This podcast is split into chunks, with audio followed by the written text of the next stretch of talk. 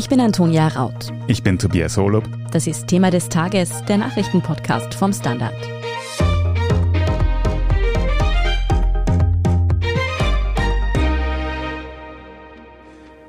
Berichte über Vergewaltigungen und sexualisierte Gewalt in der Ukraine häufen sich immer mehr. Je länger der Krieg dauert, desto mehr Frauen und Mädchen erzählen von Gräueltaten russischer Soldaten. Doch im Chaos des Krieges ist es kaum möglich, Nachweise für solche Verbrechen zu erbringen. Während die Täter viel zu oft damit davonkommen, kämpfen die Überlebenden mit Traumata, Scham und ungewollten Schwangerschaften.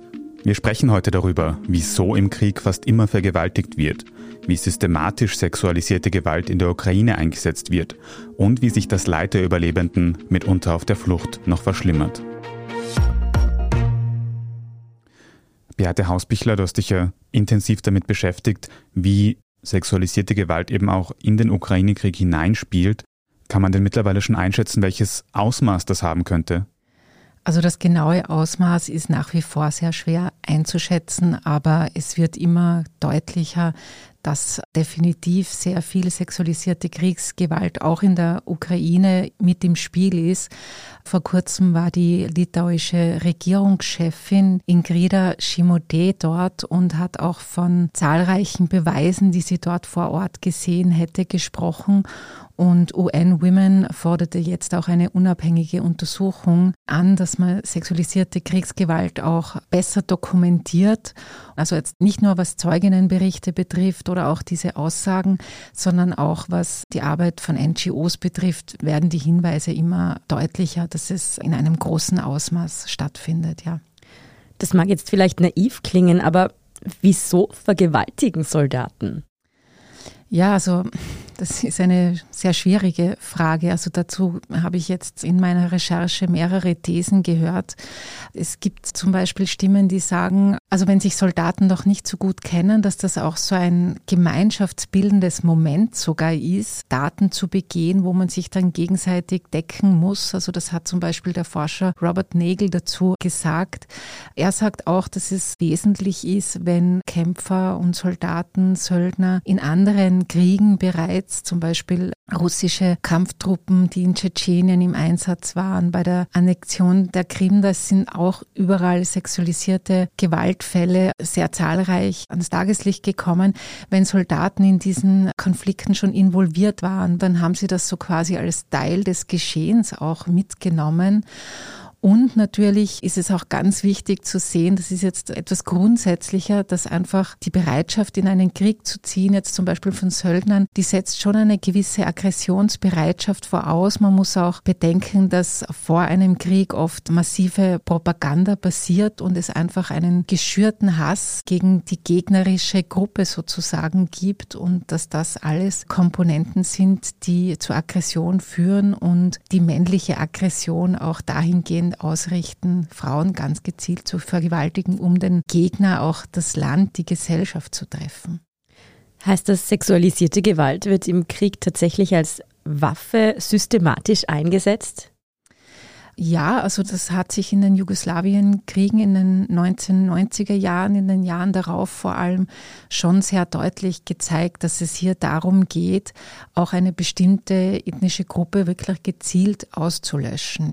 Gerade bei Vergewaltigungen geht es ja nicht nur darum, dieses Individuum zu verletzen, sondern es ist ein Angriff auf die nächste Generation sozusagen. Die Barbara Breitler, das ist eine Psychologin und Psychotherapeutin, hat mir das sehr eindrücklich geschildert, dass es so ist, dass es wirklich darum geht, wirklich auch Schwangerschaften zu erzeugen. Und in einer patriarchalen Gesellschaft ist es noch immer in den Köpfen verankert, dass ein Kind zur jeweiligen Vatergesellschaft gehört. Also es steht da auch durchaus unbewusst, wie sie erklärt hat, der Gedanke dahinter, eine Gruppe, also die gegnerische Gruppe wirklich auszulöschen und sie in die nächste Generation die eigene Gruppe hineinzutragen und die andere auszulöschen. Also das sind schon sehr interessante Ansätze und Theorien dazu, die diese Systematik ein bisschen besser erklären, finde ich. Aber wenn da jetzt so eine Systematik und solche Hintergedanken dahinter sein könnten, muss man da nicht von Kriegsverbrechen sprechen? Ja, also sexualisierte Kriegsgewalt gilt auch ganz klar als Kriegsverbrechen schon seit 20 Jahren. Also 2002 wurde sexualisierte Gewalt erstmals in der Geschichte des Völkerrechts als Verbrechen gegen die Menschlichkeit und auch als Kriegsverbrechen benannt. Also das ist jetzt seit 20 Jahren ganz klar als Kriegsverbrechen definiert, ja. Jetzt wissen wir ja mittlerweile auch aus den vergangenen Wochen, dass Kriegsverbrechen, sogar wenn sie sehr sichtbar sind, unter Anführungszeichen, extrem schwer zu verfolgen sind. Also selbst Streubomben, die riesige Krater hinterlassen, kann man schwer nachverfolgen. Muss man davon ausgehen, dass das bei sexualisierter Gewalt, die ja oft im Verborgenen passiert, über die auch Überlebende kaum sprechen können, dass das dann noch schwieriger ist, sowas nachzuverfolgen? Ja, also definitiv. Das hängt generell mit dem Verbrechen sexualisierte Gewalt zusammen, die ja auch selbst in Friedenszeiten und wenn die Umstände humaner sind, schwer zu ahnden sind. Also davon können wir ausgehen, dass das besonders schwer nachzuweisen ist. Es kommt dazu, dass es natürlich für die Betroffenen wahnsinnig schwer ist, darüber zu reden. Es passiert in Situationen, wo da teilweise die Kinder zuschauen mussten. Eben, es sind Schwangerschaften damit verbunden, die man dann abgebrochen hat. Also es sind das so wahnsinnig viele Tabus mit im Spiel, dass das einfach sehr schwer ist für die Betroffenen, darüber zu reden. Es ist eben schwer nachzuweisen, wie du schon gesagt hast, weil es natürlich im Verborgenen passiert. Und das Dritte ist, was noch erschwerend dazu kommt, dass es auch immer die jeweilige Gesellschaft bestimmt, wie gut oder schlecht eine Betroffene damit weiterleben kann. Es gibt ja Kriegsregionen oder Regionen, wo früher Krieg war, wo es durchaus auch darum geht, nicht darüber zu sprechen, weil die Männer der Gesellschaft sich dadurch verletzt fühlen, weil den Frauen durchaus noch vorgeworfen wird, dass sie hier mitschuld wären oder dass sie nimmer rein wären, wie mir das die Frau Breitler auch erzählt hat, dass sie nicht mehr unberührt werden. Also es gibt ja durchaus noch Regionen, wo Jungfräulichkeit oder Unberührtheit etwas ist, was eine Frau so quasi mit in die Ehe bringen muss. Also es kommt sehr auf die jeweilige Gesellschaft darauf an, wie die Betroffenen damit leben können und müssen. Kann man denn irgendwas tun, um so einer sexualisierten Gewalt in Kriegen entgegenzuwirken oder kann man zumindest die Frauen irgendwie besser schützen davor?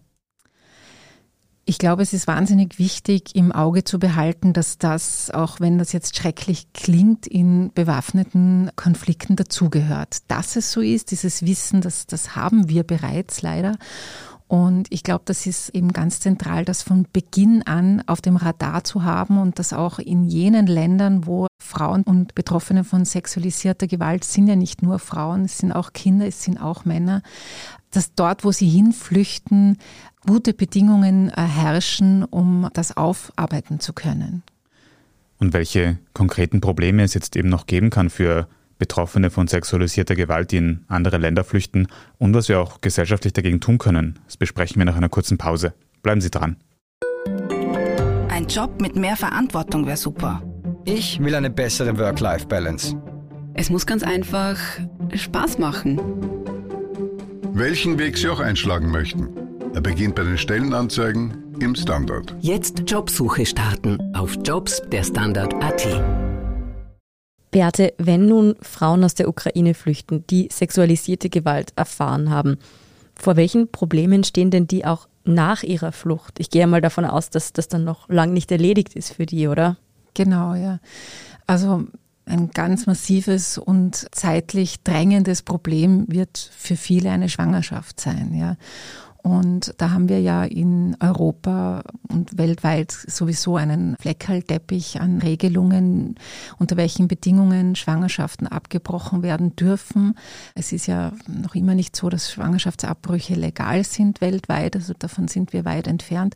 Und ein ganz konkretes Problem ist eben, wenn jetzt eine ungewollt schwangere Frau oder eine Frau, die jetzt durch eine Vergewaltigung sogar schwanger geworden ist, nach Polen kommt, dass sie dort eine Situation vorfindet, die die für ungewollt schwangere Frauen katastrophal ist. Es ist zwar so, dass in Polen schon seit den 90ern eine Vergewaltigung, also eine Frau, die vergewaltigt wurde, eine Ausnahme darstellt für dieses sehr strenge Abtreibungsgesetz. NGOs sagen aber, dass das de facto nicht passiert. Also die polnische Regierung spricht zwar davon, dass pro Jahr angeblich drei bis vier Frauen eine Abtreibung bekommen aufgrund einer Vergewaltigung. Das muss man sich vorstellen, das ist die offizielle Zahl.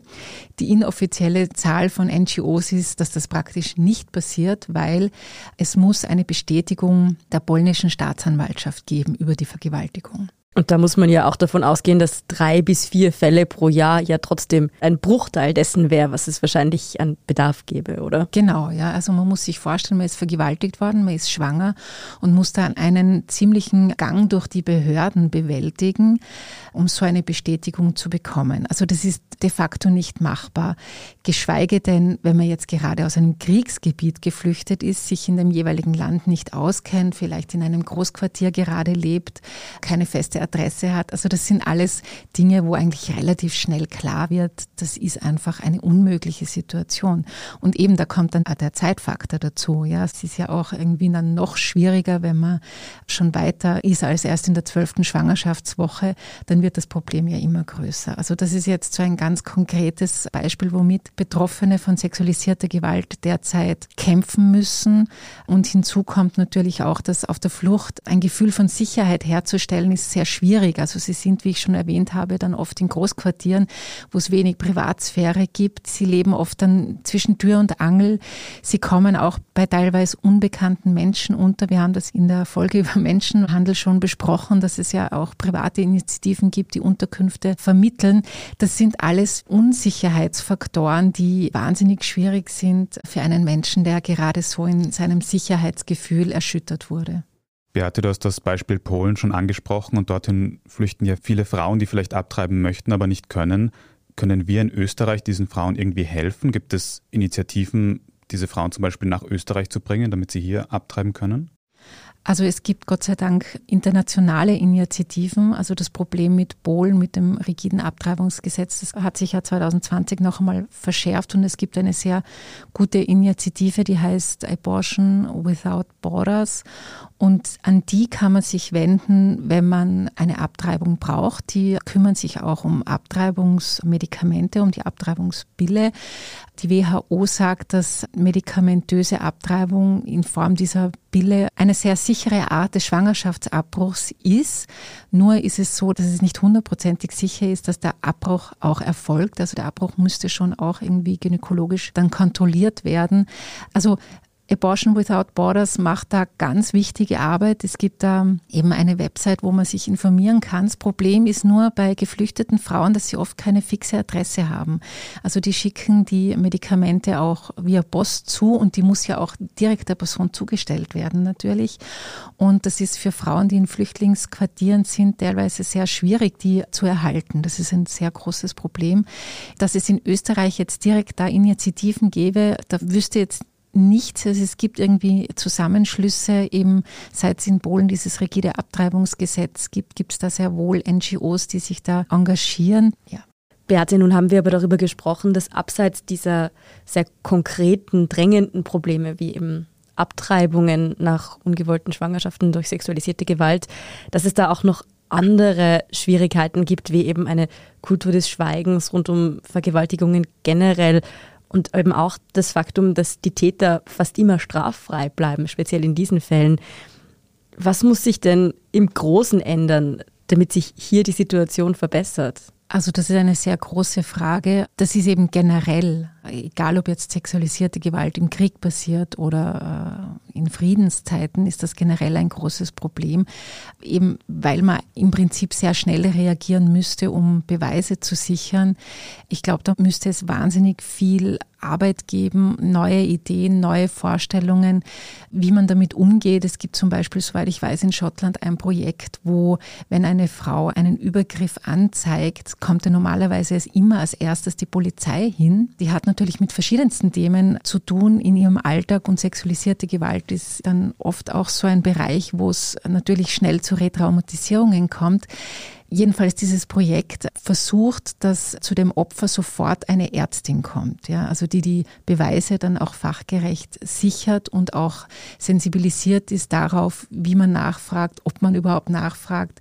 Also das ist zum Beispiel so eine Idee, die erscheint mir sehr klug, dass so dieser Erstkontakt umstrukturiert wird, der ja sehr wichtig ist und auch oft eine große Hürde ist, sich überhaupt Hilfe zu holen, weil eben, wie schon erwähnt, irgendwie der falsche Umgang, die falschen Fragen, diverse Zudringlichkeiten in so einer Situation sind einfach dann noch eine zweite und dritte Verletzung, vor der viele Frauen auch Angst haben und leider auch noch immer begründet Angst haben.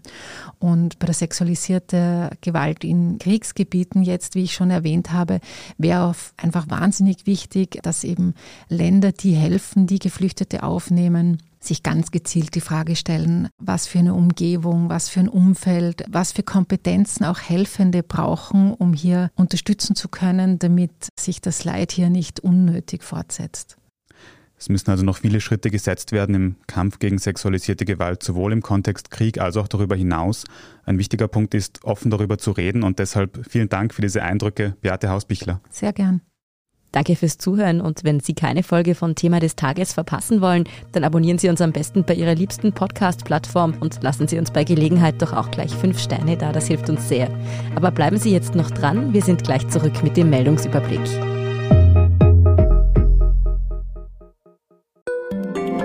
Tag, mein Name ist Oskar Bronner. Ich habe damals den Standard gegründet, damit man sich auf Basis unabhängiger Berichterstattung die eigene Meinung bilden kann. Guten Tag, mein Name ist Pony73 und ich poste beim Standard, weil ich genau das dort machen und meine Meinung auch sagen kann.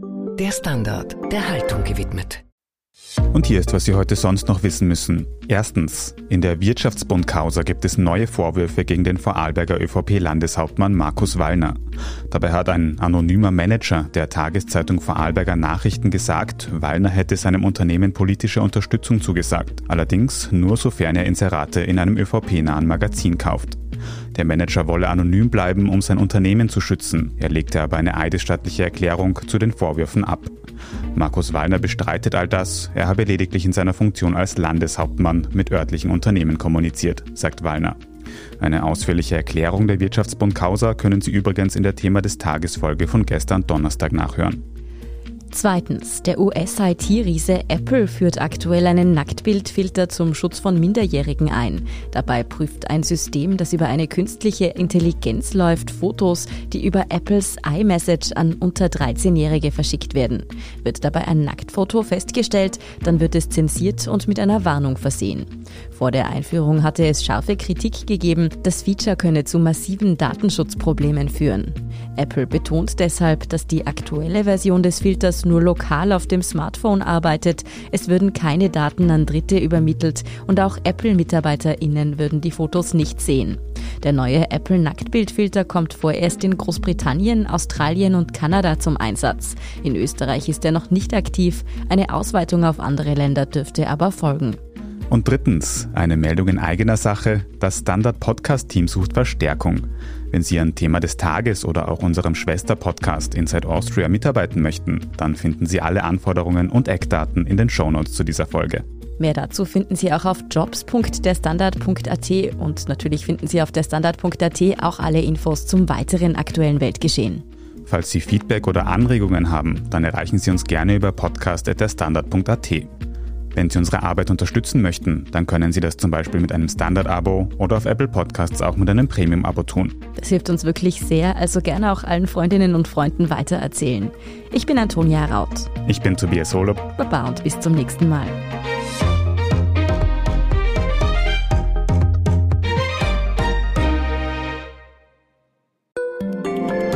Eine kleine Wohnung im Zentrum, das wär's. Ich will ein richtiges Zuhause für meine Familie. Mein Traum, ein Haus am See. Was auch immer Sie suchen, Sie finden es am besten im Standard. Jetzt Immosuche starten auf Immobilien der Standard.at.